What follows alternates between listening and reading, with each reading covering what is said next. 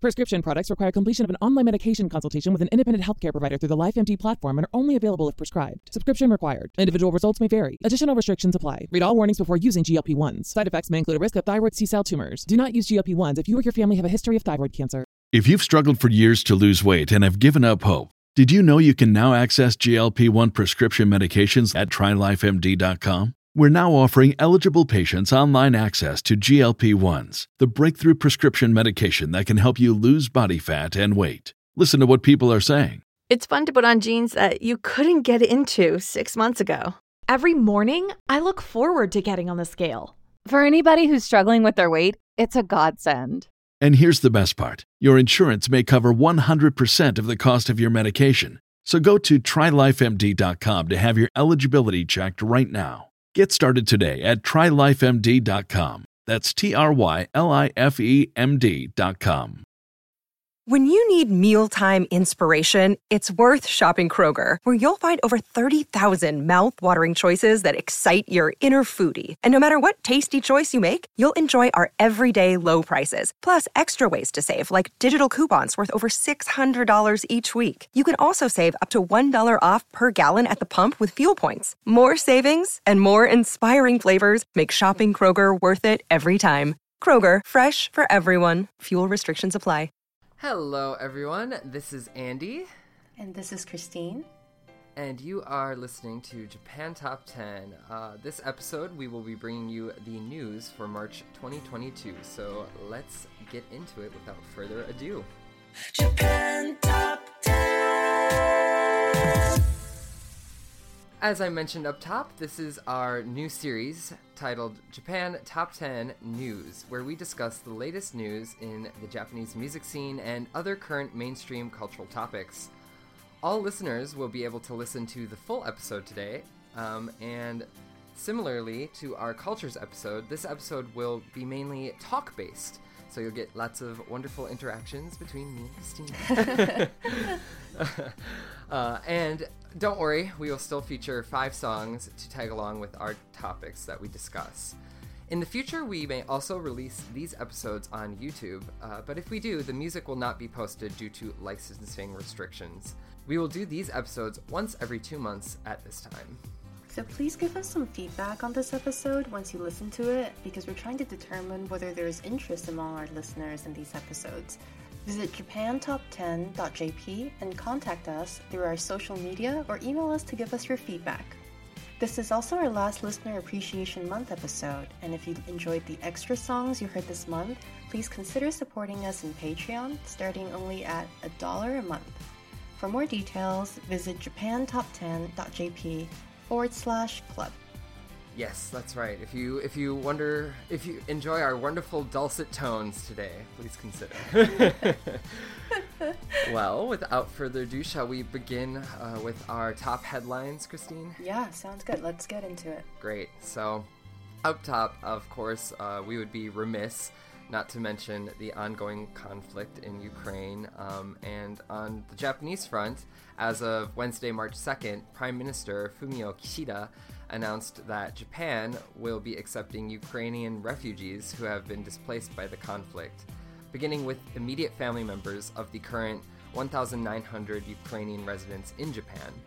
Japan has not historically accepted as many refugees as its G7 peers, with just 47 admitted in 2020. But Ukrainian refugees will be admitted on humanitarian grounds, even if they do not meet the definition of refugee under Japan's conventions. And this this statement was according to Chief Cabinet Secretary Hirokazu Matsuno.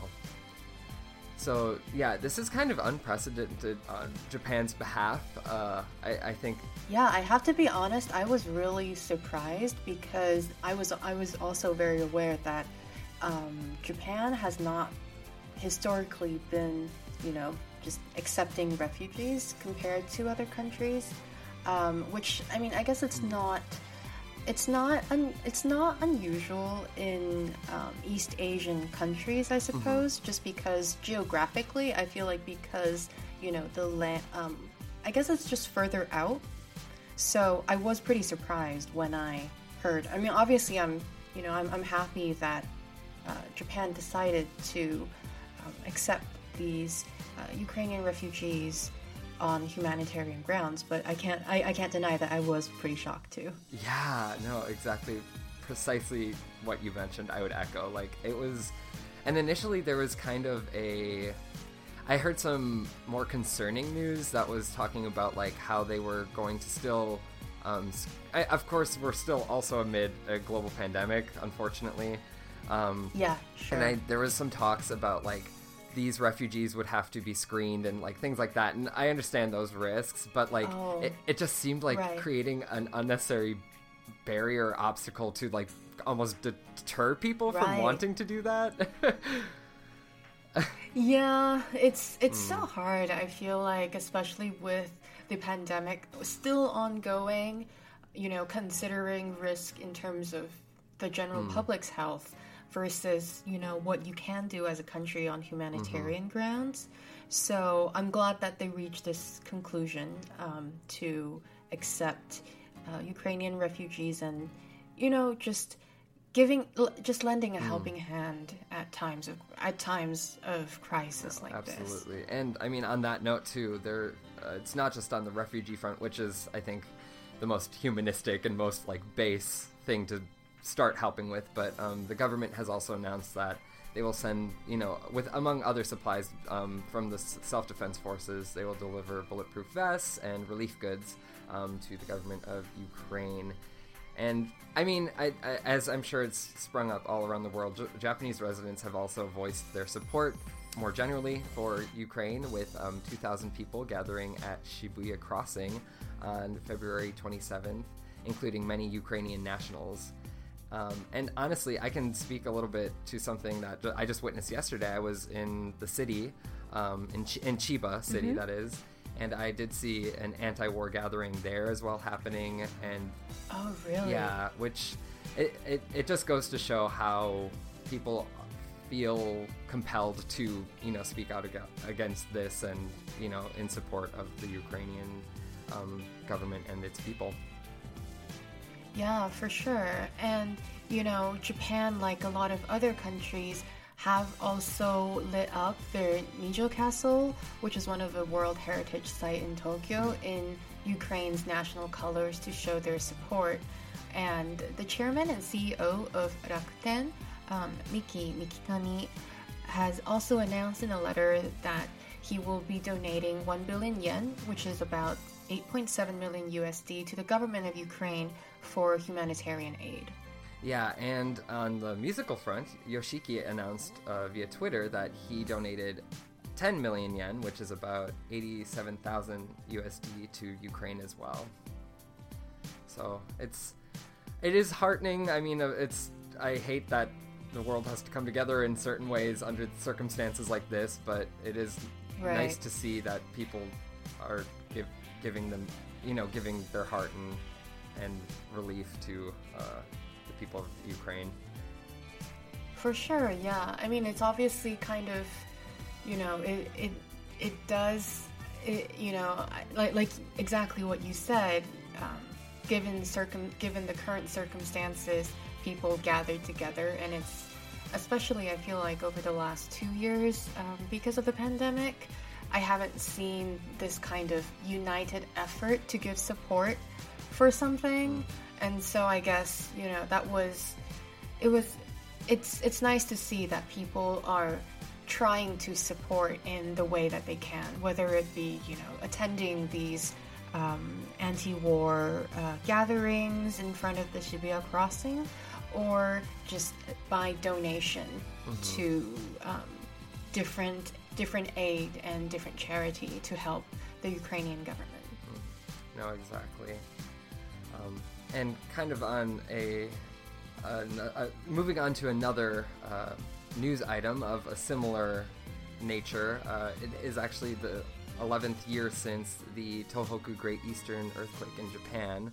Um, yeah. Talk, talking about you know worldwide events that really kind of united people in a, in a way, and um, that just happened this past Friday. And I know that there was um, multiple you know moments of silence and other um, memorials for the lives lost in that horrific natural disaster. Yeah, I know. I know. I saw headlines even from within Canada on mm. um, the day of to, you know, sort of um, acknowledge that it's been 11 years since this Tohoku earthquake, and um, even though it's been 11 years, but during times of crises like like this, I think what really touches me is how much people gather together and really unite as one to mm. offer support for the people mm-hmm. that need them. Definitely. Well, going on to our next news item, this is good news for students and workers who have been waiting to get into Japan probably since the pandemic has started. There's an estimated number of around 150,000 students that has been waiting to enter Japan for the past two years. And because Japan has one of I, I think Japan's border restrictions during COVID 19 has been among one of the most strict. Mm-hmm. Um, but it looks like there's light at the end of the tunnel because on February 18th, um, Japan actually opened its borders to foreign nationals uh, who have a student or work visa, and they were limiting at they were limiting 3,500 people to enter the border every day. But this has expanded to 5,000 in March. Uh, on March on March 1st, actually, and they will ease restrictions even further. And as of March 14th, they will be allowing 7,000 um, students or workers who hold a valid visa entering Japan. And because Japan's school semester starts in April, I'm sure that students are just really eager and waiting to enter Japan to begin their studies, you know, whether it be at universities or language schools. Definitely. Do you know, um, Christine, personally, do you know anyone that has been directly affected by this news? oh my god.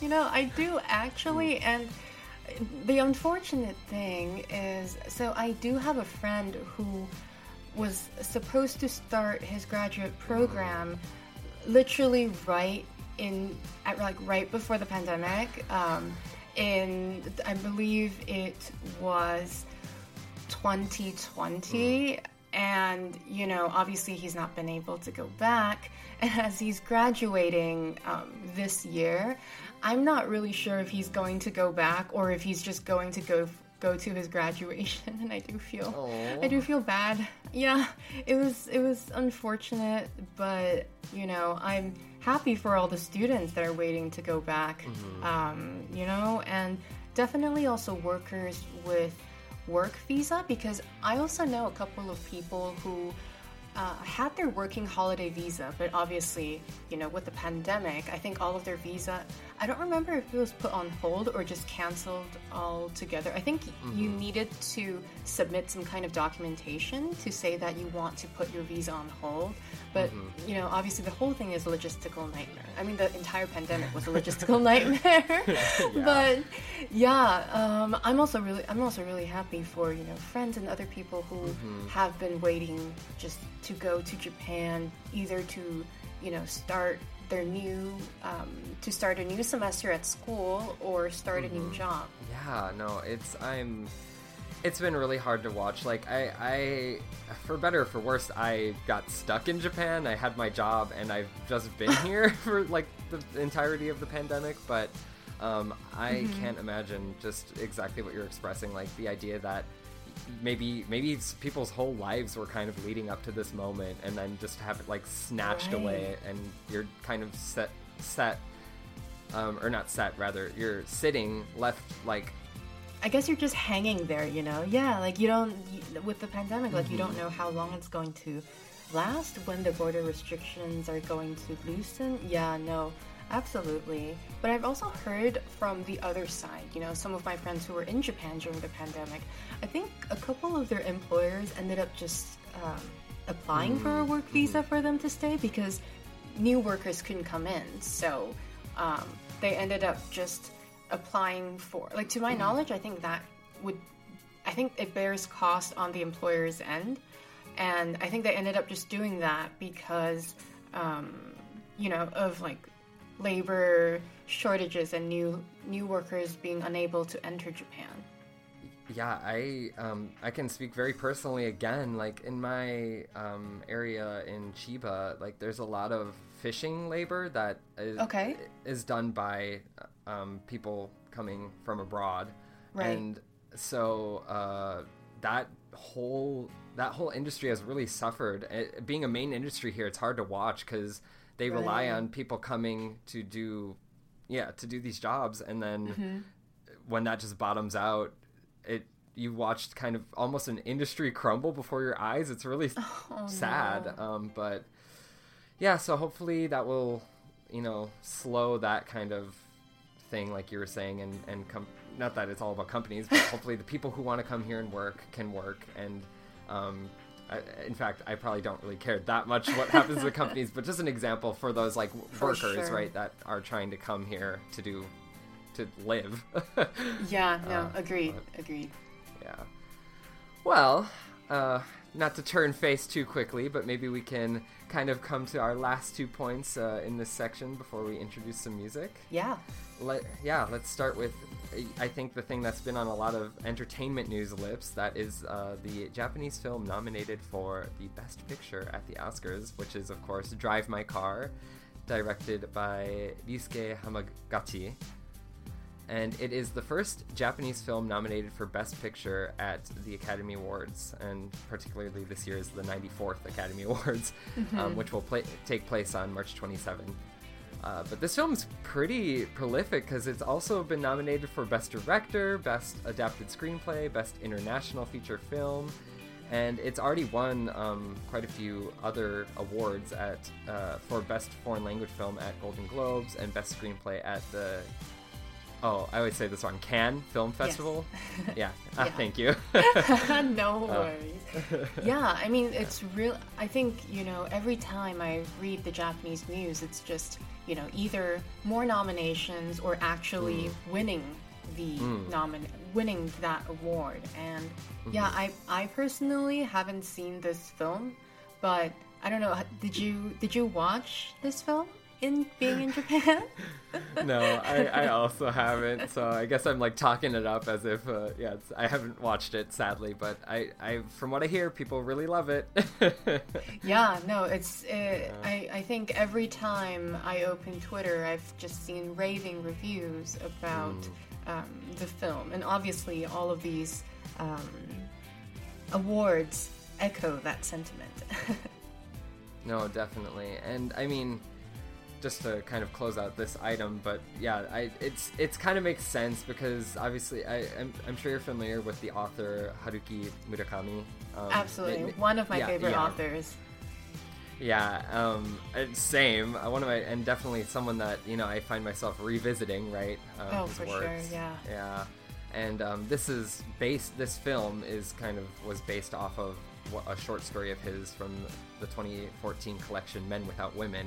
And so you kind of see like, okay, well, there's this like superstar author kind of backing the inspiration for this, so you can kind of see the through lines that have made it a success, combined with um, you know, an all-star cast as well. So Yeah, no, for Yeah. sure. Yeah, um, Nishijima Hidetoshi-san, who starred in the film Kino Nani Tabeta? What did you eat yesterday?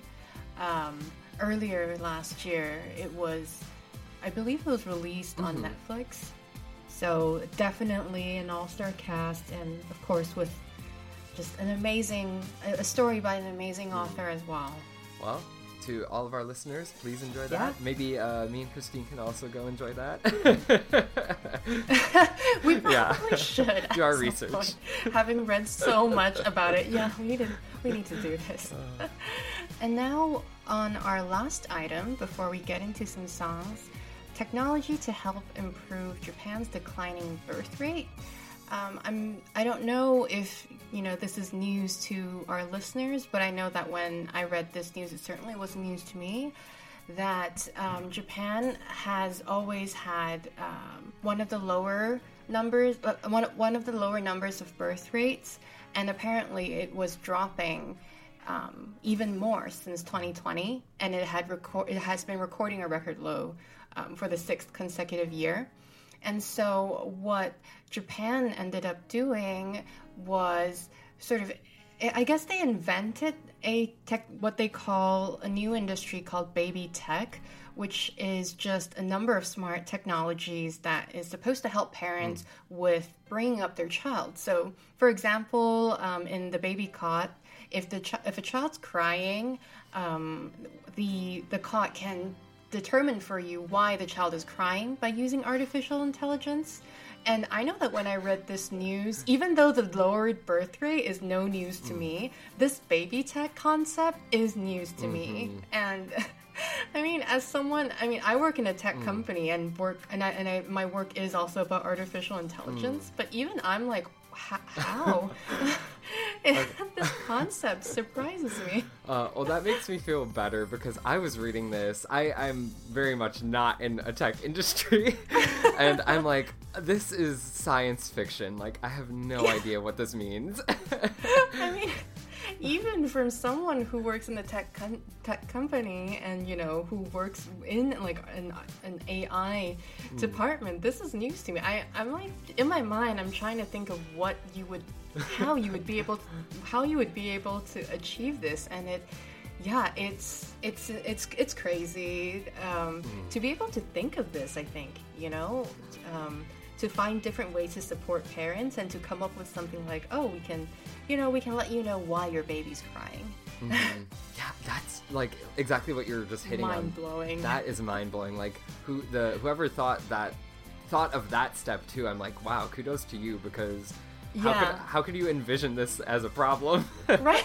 I mean, yeah. I I'm I'm going to guess that they maybe are a parent themselves. Uh, yeah, yeah. Probably that speaking from experience and thinking, okay, well, you know what do i really need and mm. what you know what kind of technology would um, would benefit other parents as well true true that is a very good point okay well um, I think we we've had our fill of headlines, so let's uh, break it up a little bit with a song in our episode. And today we will start off with Hikari from April 14th, 2004, and it is not Utada Hikaru, but it will be Yosuke Sakanoue.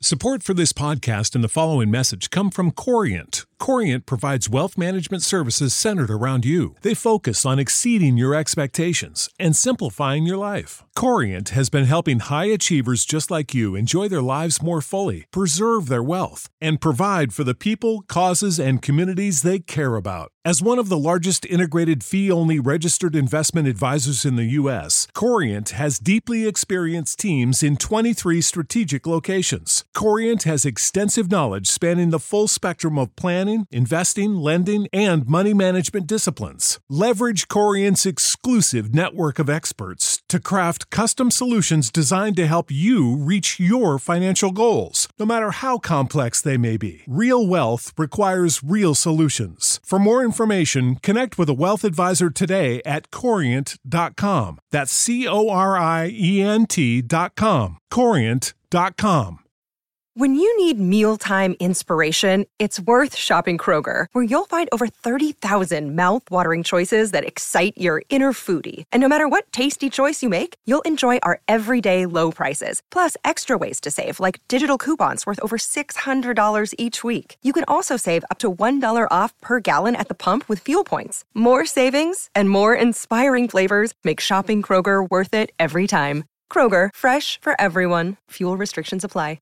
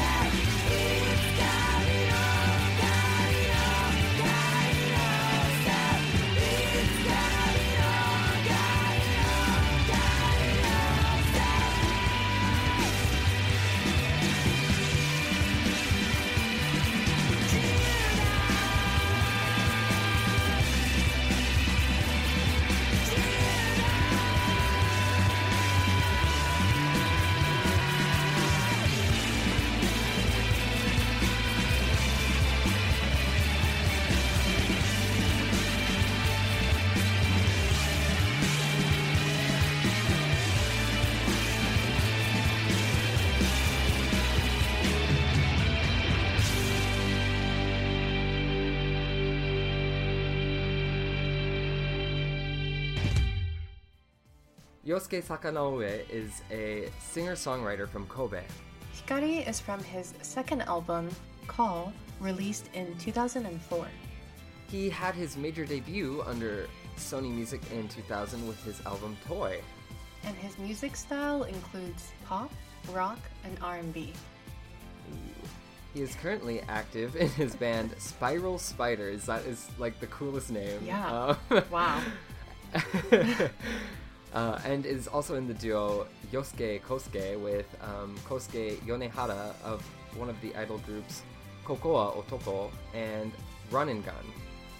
Spiral Spiders opened for High and Mighty Color at Anime Central in Chicago in 2007. He has also written the opening theme, Double Shuffle, by Nana Mizuki for the upcoming April 2022 anime Tomodachi Game about high school students playing a game to pay off their debt. Oh no, not a Wow. not a Squid Game uh, replicant. oh my god, yeah. It's so funny. I literally thought of the same thing. I'm just like, wait, is this really the time to insert?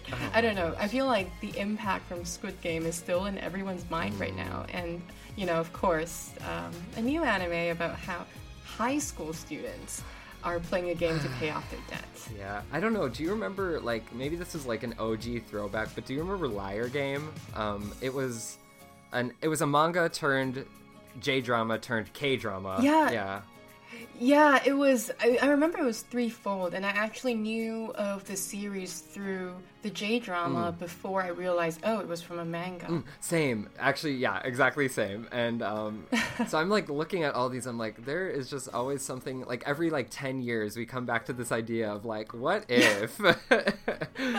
I know this like gamification of your life, basically, and using games to um, either alle- like alleviate some of the things that you're feeling, or maybe some troubles that you're having in real life, just to a different degree, I guess. Mm-hmm. No, exactly. So I mean. If you guys enjoyed Squid Game, maybe Tomodachi Game is the thing for you.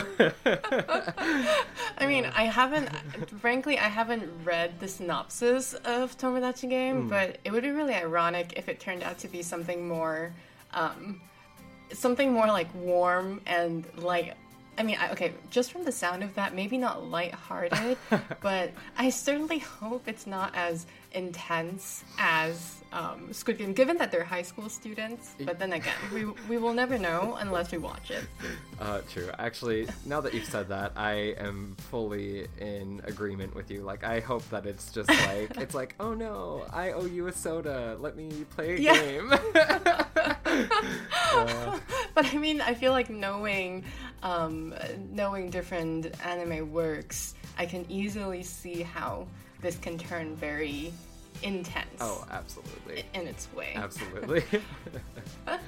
Well, on the same line, now that we've started talking about anime, I thought we would introduce our second topic for today, um, our otaku news this month. Starting off with some news from the gaming industry, Pokemon Scarlet and Violet was announced on February 27th as the first installment in the ninth series of the franchise, and the game appears to be set in a world that resembles Spain. And there are three, and it looks like three starters were announced, including the grass type Sprigatito. Sprigatito? Oh my god, I'm butchering these names.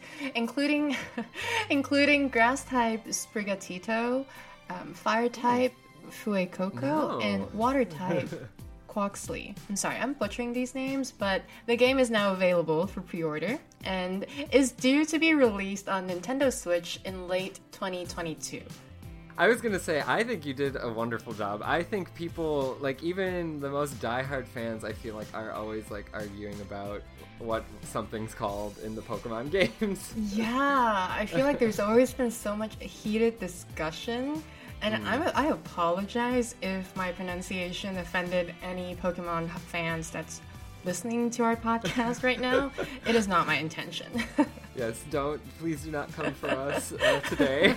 no, uh, I do. I will have to say, like the one thing, anytime I see a new Pokemon game get announced, like the way the fan art community, like the oh speed oh in which yeah. they pump out the drawings. I'm like, how did you know? I agree. Yeah, I know. It's to a point where I'm wondering, like, did the did the game company tell you up front, like before they mm. published it, to let you know that oh, you know, this is because you know this is like a public relations strategy. I mean, I'm saying this mm. just because like that's what I used to do, and I'm mm-hmm. just like, did you receive some kind of you know, just as like an influencer type of marketing, and oh, we're going to publish a new game, so therefore, um, you know, like feel free to uh, let's commission you a drawing on it. I don't know, but I'm I'm sh- I'm sure you know these fan these um, fan art artists are just super dedicated and is amazing. Um, always being able to publish their artwork so quickly, and also the artwork is just always phenomenal. Yeah, no, and I love it. Like, even no matter how far removed I am from a series, like, I mean, Pokemon's huge, but whatever, but like Pokemon or an anime or anything, like, whenever I just, I'll like pop open Twitter and just see the, exactly what you're just saying the most amazing art. And I'm just like, ah, nice. I, I don't know what this is, but I love it. yeah. I share that sentiment always.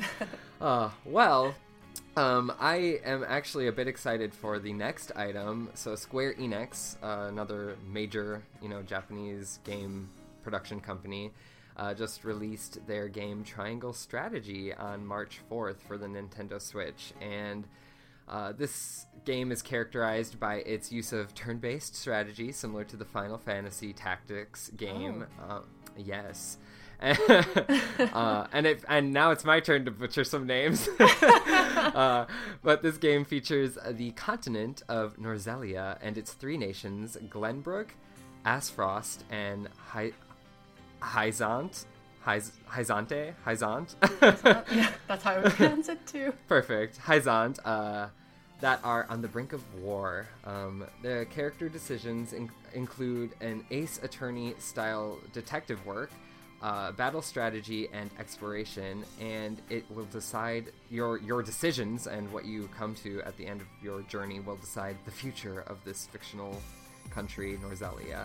Wow, that sounds so interesting. I mean, I've not, I actually haven't heard of this game before, but even just from this small um, paragraph introducing it, I'm hooked already. Yeah, I um, I really, I am such a sucker for Square Enix games because I love the fashion. Um, uh, but yeah, I'm I'm pretty excited, and it's from what I gather, it's almost like Game of Thronesy in a way of like you are maneuvering this highly political campaign, I guess. Um, Right. yeah. You know what this also reminds me of? This mm. kind of reminds me of Fire Emblem in a way, just that, you know, mm. you have three different, I guess, nations, and mm. then, you know, on, I guess Fire Emblem's not really on the brink of war, because I personally play Fire Emblem. It's like one of the only games that I play. Oh, really? Um, but yeah, just reading this, I was like, oh, you know, it, it kind of rings a bell in Mm. terms of sort of like the setting and what you would, um, like what you can accomplish with the game. I feel that too. No, I yeah, I actually I really enjoy Fire um, Fire Emblem a lot too. um, yeah, and yeah, now that you mention that, definitely yeah, especially th- that triangle, the three Right, points yeah. coming yeah coming together. Yeah, definitely, definitely. Also, every Square Enix game has the like weirdest name. Triangle Strategy is just such a bizarre name. It's like Right. could you have named it anything else? Yeah, uh, and I mean, I think at this point, you know, it's almost you're you're you're almost waiting for what they're naming their next game hmm. because hmm. it's just something that you would not have thought of. no, definitely not. Well, on the anime side of Wotaku News, on in April this year, actually, we will have a very highly anticipated returning series coming back. Kaguya-sama wa Kokurasetai or Kaguya sama Love is War Ultra Romantic Season 3, and also Komi-san wa Komyushou desu. Komi-san Can't Communicate Season 2, Black Rock Shooter, Dawn Fall, Tiger Bunny 2, and Magia Record 魔法少女マドカマジカ外伝朝木夢の暁 Season 3 That was a lot of anime titles, but but I know personally, um, myself and actually my brother, we watched Kaguya-sama wa Kokurasetai quite a lot. Um, In the last couple of years, like we we like the tone of the anime, and whenever you know we communicate, sometimes um, you know we would use like I guess memes from it, like uh, Oh my okawaii gosh. koto. Aw. Aw, I love that. Um, I'm I actually I'm sorry to ask. I'm not very I'm not familiar with the series. Is oh. what's it what's it about? So, the series actually is about um, two people, a part of the Seitokai, which in Japan is just, you know, like the student council. And so there is um, the, I guess, the president of the student council who is, um, I believe, wow, now I'm forgetting if she was the vice president or actually the president, but I believe the president is um, female and then the vice president is um, a male, and they're just trying to get each other to say that they like each other first. And Aw. yeah, it's you know the the interesting thing is this anime really for me was really unexpected because at first I thought it was going to be you know some kind of just I guess you know your very typical high school shoujo type of anime, but it wasn't um, because the secretary, uh, the secretary in this series is also just hilarious. Like she doesn't read the room at all, and, and sometimes um, yeah, it's it's interesting watching sort of the dynamic in this um, anime series and the song from the last season uh, by Suzuki uh, Masa. I think it's Suz- Suzuki Masayuki. Okay. Masa- uh, Masayuki. Suzuki Masayuki-san, who you know is a Japanese it was already a really well-known Japanese singer, but the theme song "Daddy Daddy Do" by um, Suzuki Masayuki-san and also Suzuki Airi-san uh, really just uh, it, it was on top charts of the of you know a lot of Japanese musical charts when they released that theme song for the anime.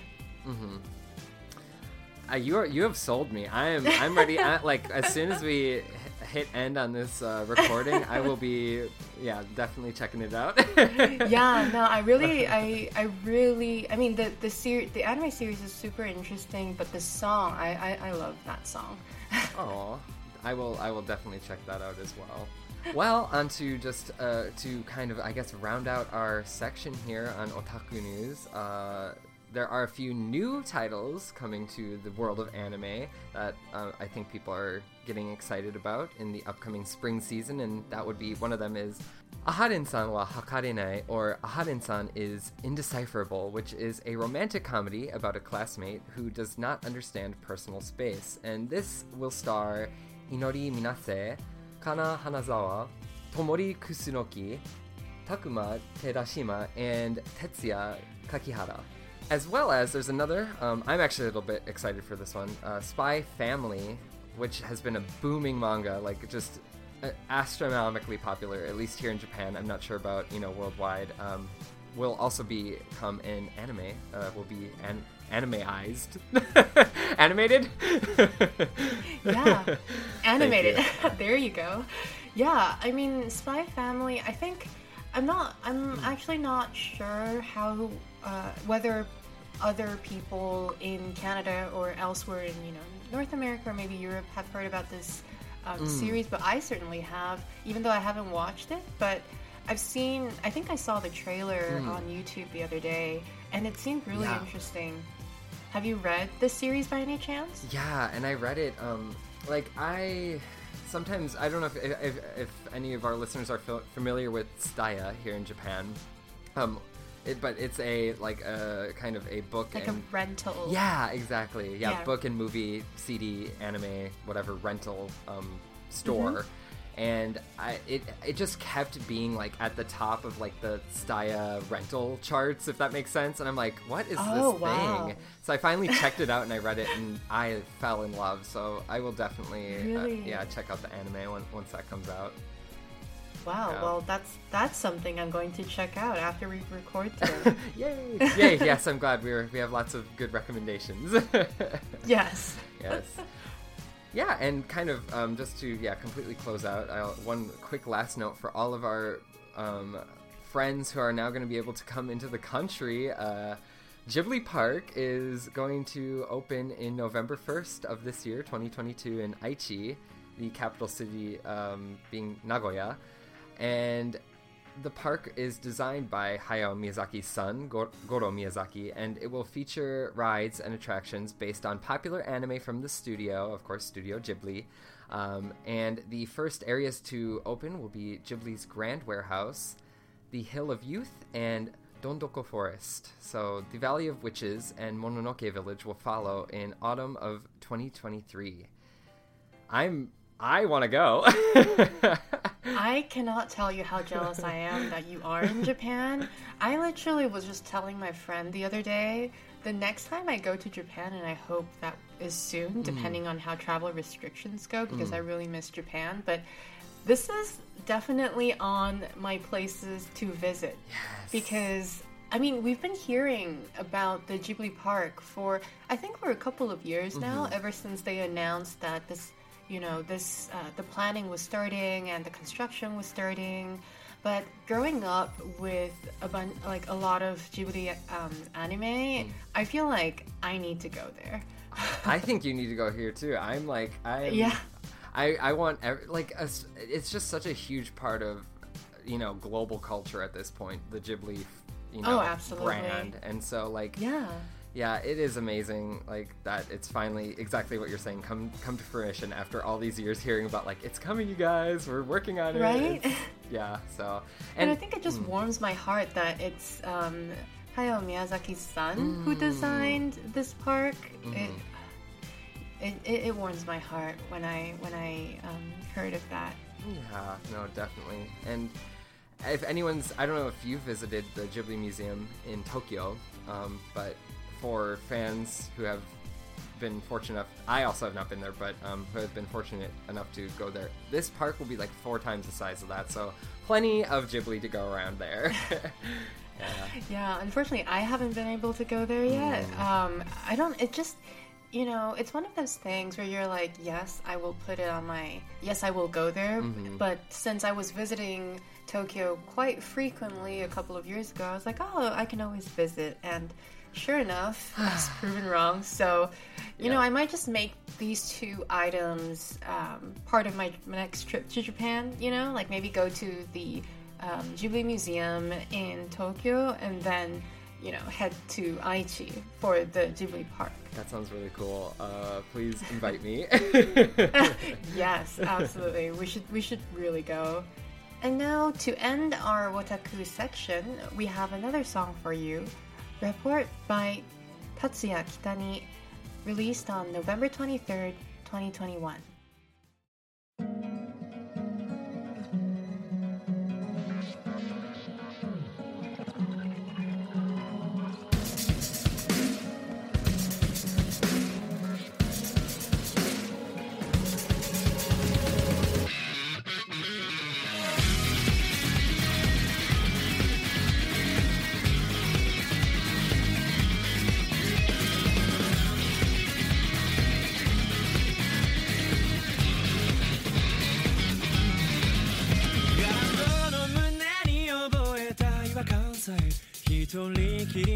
りでは凝しきれないこの目も鼻も耳も内側の僕に届かない。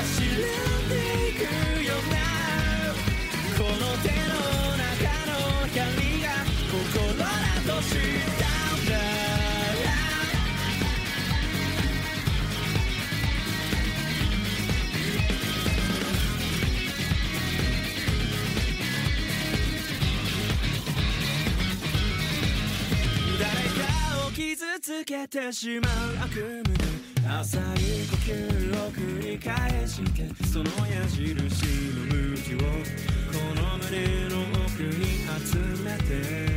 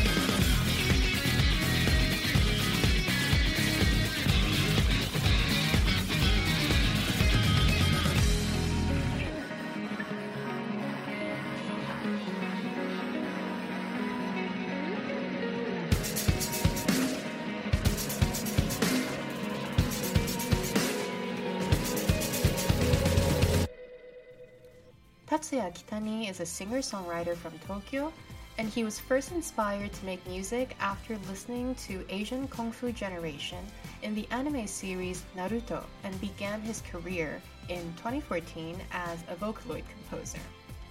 He made his official debut in 2020 with his album Demagogue, and he is also a support bassist for the band Yorushika since 2017.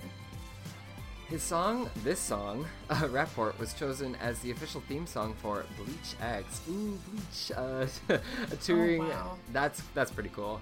Uh, touring Yeah. manga exhibition of the series Bleach by Taito Kubo. Uh, the exhibition celebrates the 20th anniversary since Bleach was first 20th anniversary. Wow, since Bleach was first serialized. That is insane. Oh my gosh. Anywho, I'm sorry to get excited in the middle of uh, these facts. uh, but uh, yes, that was first uh, serialized, of course, in Weekly Shonen Jump magazine. This exhibition first opened in Tokyo in December and is set to open in Osaka in March and Akita in July in preparation for the upcoming new Bleach anime that is coming this fall and will continue where the anime series left off. Yeah, 10 years later. Oh my Sorry. but the music video and lyrics for Rapport contains several Easter eggs for Bleach fans, such as the landscape of Hueco Mundo and Thousand Sakura, and the Ukiora discovering what it means to have a heart through Orihime. Did I butcher that? No. I, I don't I don't know I don't you know sometimes um I I'm just not sure if I'm pronouncing those names correctly. But Bleach, what a throwback. Wow. What a throwback. And I mean, this this song like it after kind of listening to it and then reading through um, what we just read read uh, our little write up here, it makes so much sense. I'm like, yeah, this is an Asian kung fu generation kid turned Vocaloid composer turned, you know, Yes. like super mega rock star. yeah. yes, I, I completely Uh, agree. yeah, but uh, th- all the names sounded good to me. I I am not really finicky about things like that, so maybe I'm a bad fan. Uh, but, well, um, we can continue this music loving train. I think uh, our our good our good man Tatsuya Kitani gave us a lot of like musical inspiration to jettison us into music news that has come up over the Yes. past couple months. So, you know, just kicking things right off, the rock band Plastic Tree has announced their new best of album, Kinen, which is a play on the words tree and commemoration nen, so kien nen, kinen. Ah, I see what they did That's there. clever. That's clever. uh, and this will celebrate their 25th anniversary, and it is the band's 10th best of album. And the Johnny's Entertainment Group, Travis Japan, has announced that they will move to Los Angeles in March for training in song, dance, and just learning English in general. And they plan to compete in the World of Dance Championship on March 27th. I am I'm curious. This is a very interesting move. Um, I have not Right? heard, yeah, I've not heard of like in the past. I know like this has other Japanese artists and groups have tried to, and you know, like for example, One Ok Rock and stuff. I think had a fairly good transition. They like not not Mm-hmm. training, but like going to the states and being you know at least moderately successful. So it'll be in, Right. yeah. I'm curious to see how this pans out for them. Yeah, for sure. Um, and on that note, I guess Yoshiki has announced a similar, I guess, a similar goal. has announced a new reality television competition, Yoshiki Superstar Project X, and the goal is to find a boy band that can hold its own internationally. Reality competition shows have been on the rise here in Japan, and especially ones to create and promote new musical artists have become really popular. I'm sure a lot of our listeners already know, and I'm sure you do too, Christine. But um, Yes. JYP came here and formed NiziU um, from the Nizi project, and there was another group that was made kind of this way, it kind of you know, I um, piggybacking off of Korea's uh, reality competition shows and other, you know, Asian, East Asian, and Southeast Asian countries' uh, productions of making boy bands and girl bands and groups and artists out of these shows. But yeah, another Japanese group is Be First from Be First uh, by BMSGs. And yeah, it will be interesting to see how Yoshiki conducts this because there's no fixed genre for this competition and auditions will be starting in this month in march so we will have another host of boy bands to look forward to Yeah, I mean, I feel like, you know, these competitions to form, I can't even pinpoint which year this became sort of the hmm. trend, and then it almost became, you know, one of the one of a mainstream way for a band to debut. I hmm. I think this might this trend might have come from hmm. Korea. Could be wrong. But yeah, we've definitely been hearing a lot of bands that's formed from these um, reality television show projects. And obviously, you know, there are bands that are doing super well right now. Um, you know, like NiziU in Japan, and of course in Korea there's Twice, and yeah, no ex- yeah. I, I i think you're right too. I, I i think it's korea that this kind of idea originated but yeah we'll see we'll see the how this pans out for our new our fresh new uh boy bands. Yes, we will. And now on to our top five releases of this month. And first, we have Sakanaction releasing their new album, Adapt, on March 30th. Another release, number two, is singer songwriter Kaho Nakamura, who is set to release her new album Nia on March 23rd. And in number three, Awesome City Club will release their new album, Get Set, on March 3rd. Eve will release his new album Kaijin on March 16th, and fans of anime will recognize this song, Kai Kai Kitan, from this album as the opening theme for the popular anime Jujutsu Kaisen. And last but not least, Fujii Kaze will release his new album, Love All, Serve All, on March 23rd. Wonderful. I think that's uh, such a wide range of artists to feature, and hopefully, Truly, cross different genres too. yeah. And I'm excited. I'm excited for Sakanaction. I love. I love all their stuff. So. I'm excited for Eve's new album. Um, Ooh. I I quite I think it started it might have started with the album that he published sorry that he released in 2020 but I really like the song Outsider and since then I've been following his music. Oh, well, I, I will have to check them out too. I've I'm like sad to admit that my Japanese music knowledge um, is like but primarily comes from this podcast currently. I've not like branched out very you know wide recently, so I want to kind of get back into that. So maybe I'll maybe Eve will do it for me. Yes, definitely check it out. Well, to tide us over until all of these wonderful new releases, let's get another song to our listeners. This will be Scandal with the song Mirror, which was released not too long ago, January 26, 2022.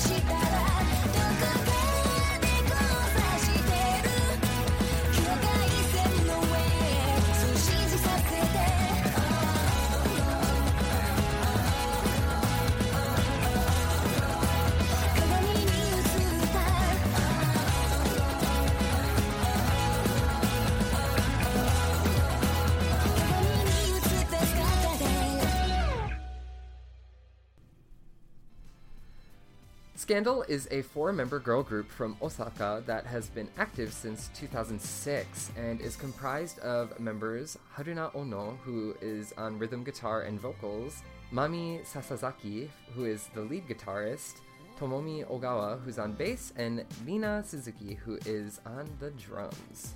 And they have performed songs for several anime series, including GeGeGe no Kitaro, Bleach, Full Metal Alchemist, Brotherhood. Wow, Uh, Bleach, Bleach coming in through again.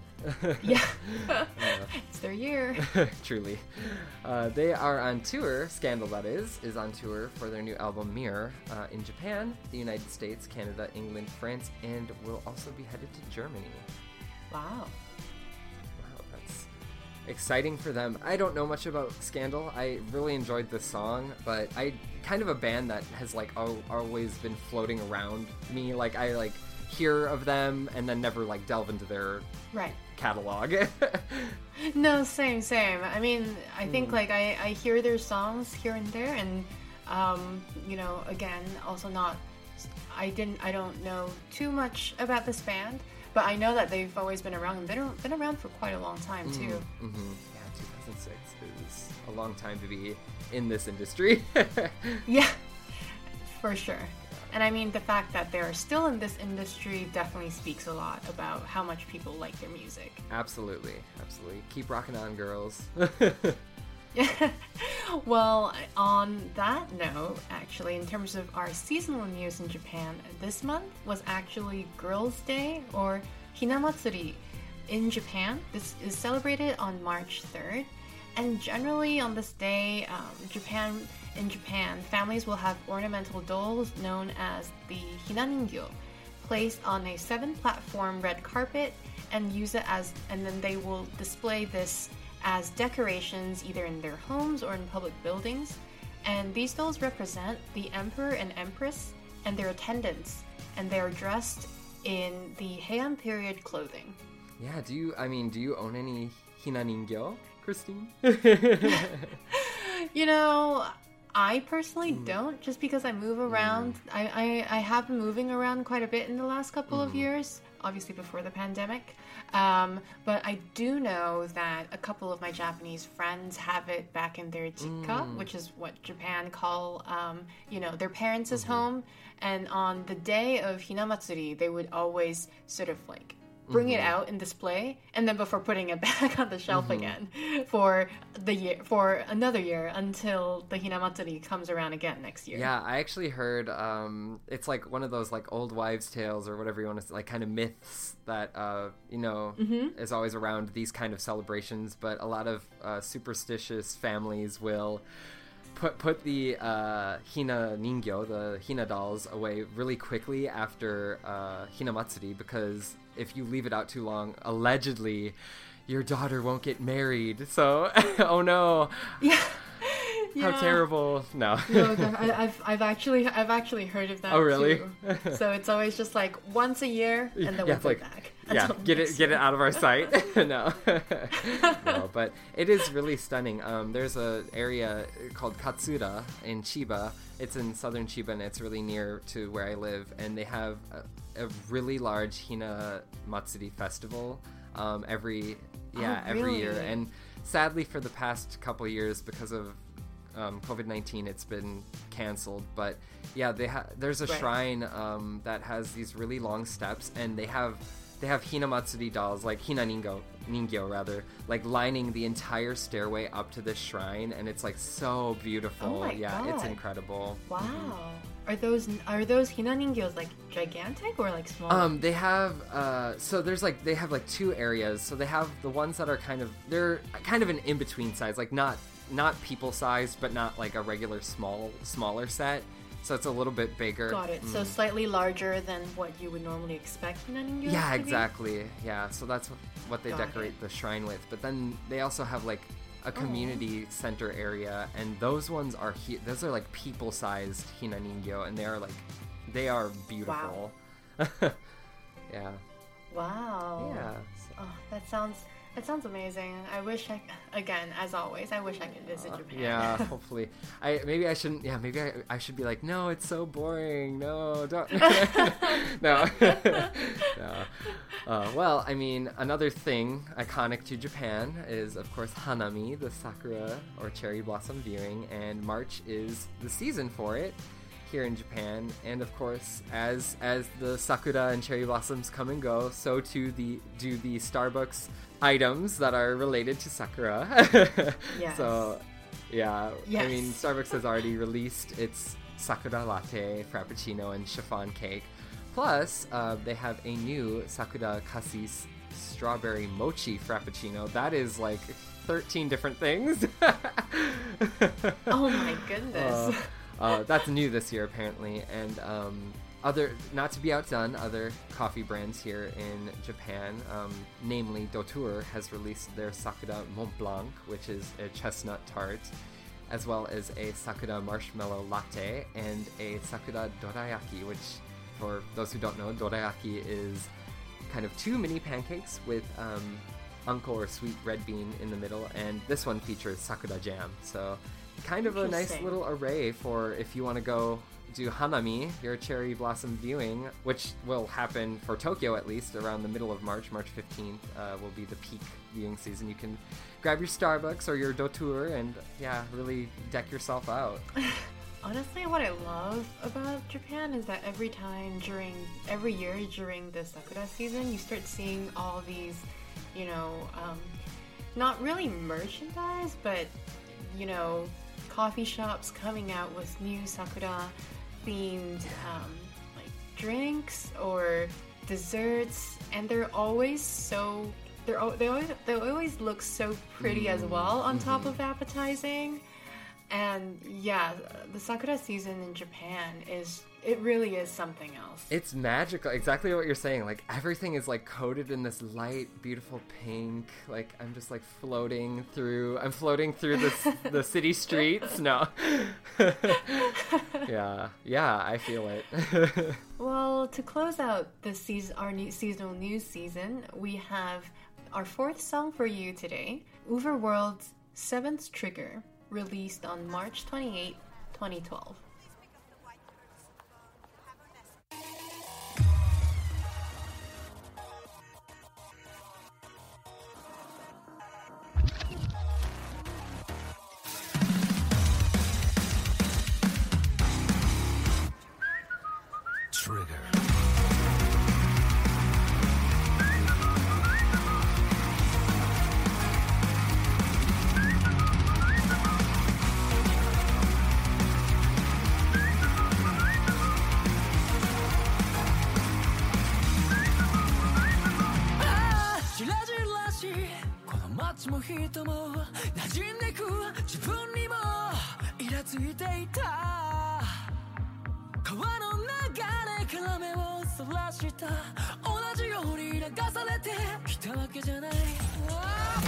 たった一瞬だったとしても構わ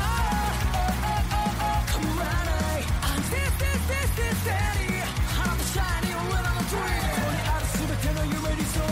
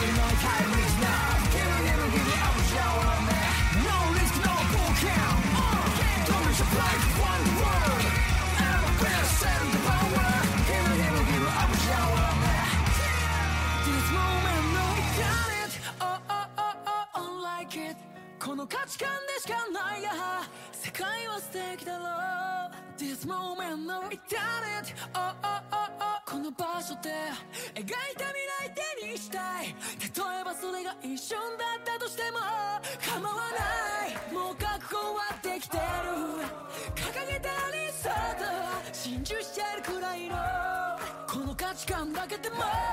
Oh oh oh oh oh like it. 疑う余地もないほど。やりきれてる。そう言えるほど。決めたならいけよ。Oh oh oh oh 前だって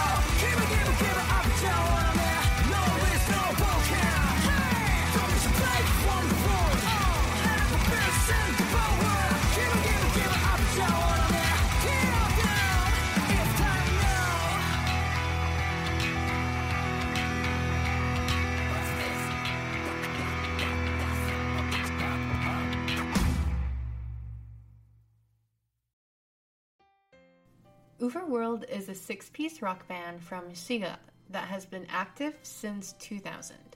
The vocalist Takuya also writes the compositions and the lyrics, as well as another member, Seika, uh, plays saxophone on many of the band's tracks.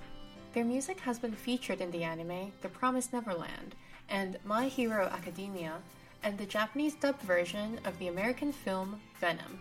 Oh, that's interesting. like the Yeah, wow. yeah, like plot like specific to Jap- Japan specific version of Venom has yeah their music. Yeah. Oh, that's cool. I mean, well, I mean, th- this is a very good bridge into our final section, some other news topics, but that this would not be the first time that Japan has reached itself out to the world of comics. Um, as yeah, as very recently, the city of Fukuyama in Hiroshima Prefecture has become a friendship city, entered a friendship city agreement with Batman's hometown of Gotham City, which is wild news for me to take yeah, in. no, it is wild. And honestly, but you know, I feel like if there's one country to do this, it would be Japan. To form that friendship city agreement with a fiction with a fictional city um, of Batman's hometown. Yeah, you are completely right about that. Like, no, I I think that's very funny, and I think well, it's it's coinciding with the current, you know, the very popular Batman movie that's coming out right now. Yes. Um, that will make its premiere this month. But on top of that, um, Fukuyama Castle in Fukuyama City will be celebrating its 400th anniversary at the same time as the film's release. So uh, it's kind of funny. Like um, Fukuyama uh, is actually has a lot of bat motifs surrounding it uh, because the castle is located on an area that used to be called Komoriyama, which is literally Bat Mountain, and I mean, you know, in in Japanese culture, there's a lot of um, inheritance from China and Chinese, you know, uh, just throughout history. And uh, bats symbolize good luck in China due to the words bat and good luck sharing the same pronunciation of fu. Yes. Um, so, yeah, this can this can also be reinterpreted as just you know Japan. This kind of like bat sim- symbolism tied to Batman, tied to good luck, tied to yeah, like everything is com- coming together just for this. Honestly, and you know, this was this was one of the new addition that ties the Fukuyama Castle to that whole bat symbolism. You know, this um, friendship city agreement with the Gotham City. yeah, that's very cool. I mean. I, I want to go there because apparently they're gonna flash uh, the Batman signal out, out on the castle. So Really? yeah, Oh my goodness! so Wow. maybe Take a picture. I will. I will. Yeah. Take a picture if you do end up going. Wow, I can't I can't imagine seeing that in real life. That must be something else. Maybe Robin Pattinson will come too. I don't know. no. Anyways, sorry. yeah, no worries. And speaking of landmarks, the Artist Fair Kyoto has actually transformed a well known Kyoto landmark, the Kiyomizu-dera Temple. And this year, there is a giant kokeshi doll, which is a traditional wooden Japanese doll. Uh, a giant, this giant doll has been placed at the foot of the main gate, and there are also two komainu, or lion dog guardians, placed at the entrance of the west gate of the temple. They're not made of stone, but they're made of black and silver metal, and they look like they have come from a mecha anime with their glowing red eyes. And the Artists Fair in Tokyo is usually an event where they showcase local artists. And this kokeshi doll was created by the artist Yotta, and the komainu were created by Kyoto University of Art and Design's professor Kenji Yanobe. I have seen pictures from this thing and seen it on the news. That Kokeshi doll is enormous. It's so big. Really? Wow. Mm. I mean, I can't. I mean, I imagined it would have to be just because mm. my, in my impression or my my memory of the Kiyomizu-dera temple is it's mm-hmm. like the, te- the temple itself um, is huge, and you know if you were to exhibit some sort of artwork and you you know uh, some exhibit some sort of artwork at the main gate, I expect that the size would kind of have to match up to to that. hmm Definitely, definitely. No, I um, and it does. I, I actually, that's funny you mentioned that. I was thinking the same thing because I remember of my memories there that that main gate area is it is pretty just like wide open. Yeah. Um, so yeah, you have a lot of like uh, I guess brushwork space to to paint paint your cre- uh, artistic creation out. So yeah. Yeah, it's really it's really cool. Um, I might have to add this. I, I, I, I probably shouldn't be traveling, but it, uh, it's hard not to want to go because these things look so cool. Uh, Yeah, and then like things happening all over Japan comes uh, the spring season. Yeah, definitely. So I I doubt that I will get out there, but maybe maybe maybe I'll have a little photo album um, ready for our next uh, J Top 10 episode, and I can you take us through some screenshots. no. That would be amazing. uh, yes. Well, um, on to a little bit, you know, more down news. Not down news in a bad way, but yeah, just dealing with the effects of COVID as well. Uh, Japan has seen a shortage of potatoes in. Um, in particular, French fries being sold at McDonald's and Mos Burgers have had a lot of difficulty uh, being, you know, being produced because the potatoes that they usually get from North America have not been able to be sent due to restrictions with COVID and supply issues and unreliable weather for growing conditions.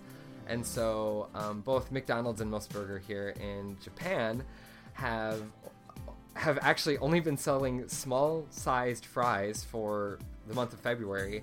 And it's kind of this weird thing where they keep going back and forth about like oh we have we have regular sizes again. No we don't. Yada yada. But um yeah it's been a have you heard anything about this Christine? Oh yeah, you know what? I guess what surprised me the most is how many times I've seen this on the headlines of Twitter whenever I browse through Twitter. Because I permanently set my Twitter's regional setting to Japan, just so it's sort of like my um, my outlet, my channel where I get Japanese news. And the number of times I've seen news that's like, oh, the large and medium sized um, French fries are back, or oh, we're out of them again. So you know, or, or whatnot. it it's it surprises me, you know, how big of a news this was in Japan this um, in these last couple of months. I'm also right there with you, like just watching it and watching like my friends unwind mentally, like mentally unravel. They're like, "Oh my god, I can't believe it! These potatoes are gone." Uh, but um, I mean, it wasn't all doom and gloom because another one of the chains here, Freshness Burger, uh, actually gets their potatoes from Hokkaido, and they took advantage of these woes from McDonald's and Mo- Burger. Oh. Yeah, they're like, we have the potatoes. um, so, yeah, I guess if you have to flex on them. Well, with that, actually marks the end of our news for you today, and we will be ending our episode with our final song, Shin Sakiura's Night Running Feet AAAMYYY, released on June 24th, 2020.「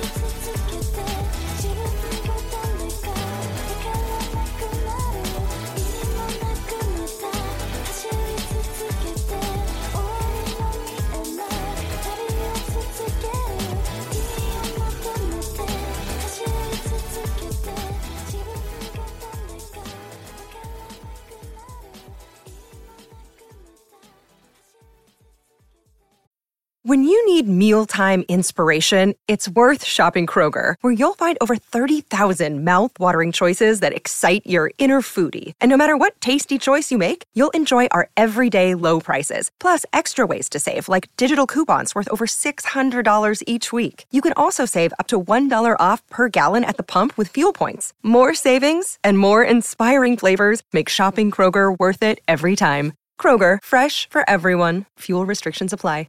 Prescription products require completion of an online medication consultation with an independent healthcare provider through the LifeMD platform and are only available if prescribed. Subscription required. Individual results may vary. Additional restrictions apply at lifemd.com. Read all warnings before using GLP 1s. Side effects may include a risk of thyroid C cell tumors. Do not use GLP 1s if you or your family have a history of thyroid cancer.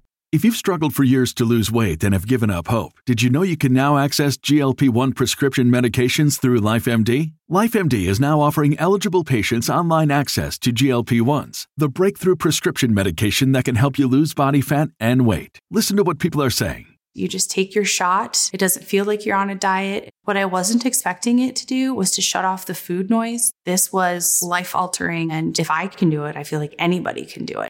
And here's the best part your insurance may cover 100% of the cost of your medication. So go to trylifemd.com to have your eligibility checked right now. Get started today at trylifemd.com. That's T R Y L I F E M D.com. Shin Sakiura is a music producer and guitarist from Osaka who has released three albums and 15 singles. And as for AAAMYYY, um, by the way, spelled triple A M triple Y. All in capital letters. All in capital letters. She is announcing herself to the world. um, Yes. Is a singer songwriter from Nagano who plays synthesizer for the band Tem- Tempalay and whose songs have been featured in commercials for Uniqlo, Panasonic, Microsoft, and even Tommy Hilfiger. Wow. And their song, Night Running, was featured as the ending theme for the anime BNA Brand New Animal by Studio Trigger. I think we featured this song on a countdown um, that I hosted a while back. I, I, f- I have this. Oh, really? I, I, maybe we haven't. Maybe I'm making that up. Or maybe I found it independently, but like. I like I was listening to this song again and I looked down at the YouTube link um, and it, it said that I had liked the video already and I was like, okay, so this means Oh. this means I've known about the song and like just completely blanked on it, but it was nice to hear again. Uh, Oh. yeah, but wonderful. It was a lovely, um, yeah, a lovely way to close out our very eventful news-filled episode. And if you enjoyed this episode, please make sure to give us some feedback. Visit jtop10.jp and contact us through our social media or email us to let us know how you felt felt about this episode. Yes, and if you are a fan of the classics, you can take it back. Let's go back in time to enjoy some of the actual, like, you know, penultimate classics from Yamashita Tatsuro in our April Artist of the Month episode. And that will be hosted by Dean and Haru, so please enjoy that. They will be speaking to you on all of these wonderful oldies. Not, not just oldies, but classics. uh, a little over a week from now. But yeah, thank you, Christine. I had a wonderful time dissecting the news with you today. Yeah, it was great, and we had news from you know sort of all we had all kinds of news today, and definitely, definitely our songs were also of different genre, and you know hopefully all of you enjoyed this episode as much as we did. Yeah, definitely. And we will catch you on the next one. Thanks for listening as always, and stay, safe. Stay safe. Bye. Dane, bye bye.